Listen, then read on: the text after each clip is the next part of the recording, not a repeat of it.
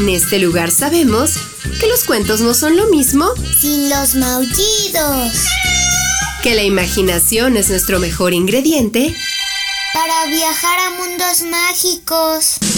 Y que cada historia es una nueva oportunidad de divertirnos. Están en el lugar correcto. Bienvenidos a los cuentos de Sakuchan.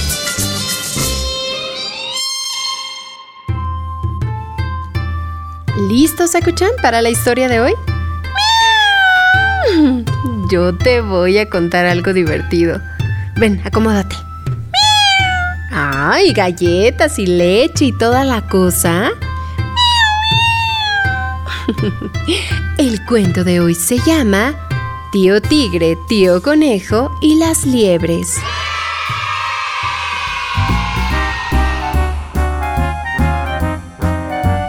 Una de verano, tío Tigre y tío Conejo quisieron dejar a un lado sus diferencias y dar un paseo por el campo. Al cabo de varias horas el calor se hizo insoportable y los nuevos amigos decidieron sentarse a la sombra de un frondoso árbol de mangos. Los mangos eran pequeños pero dulces y jugosos. Tío Conejo y tío Tigre comieron muchas de estas frutas hasta quedarse dormidos.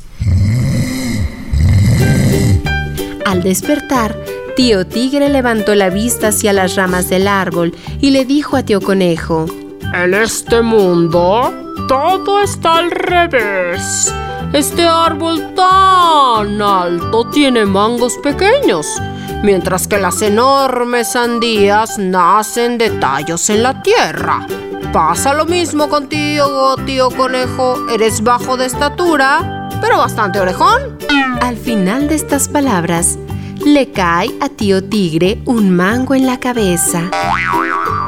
¡Qué afortunado eres, tío Tigre! Si las sandías crecieran en los árboles, menudo golpe que te hubieras llevado, dijo tío Conejo, revolcándose de la risa.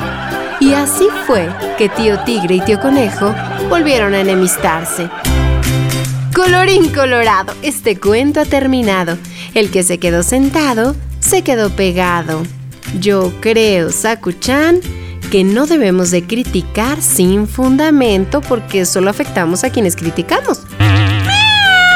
Sí, la verdad es que recibió su merecido. Y tenía razón el tío conejo. Imagínate si le hubiera caído una sandía.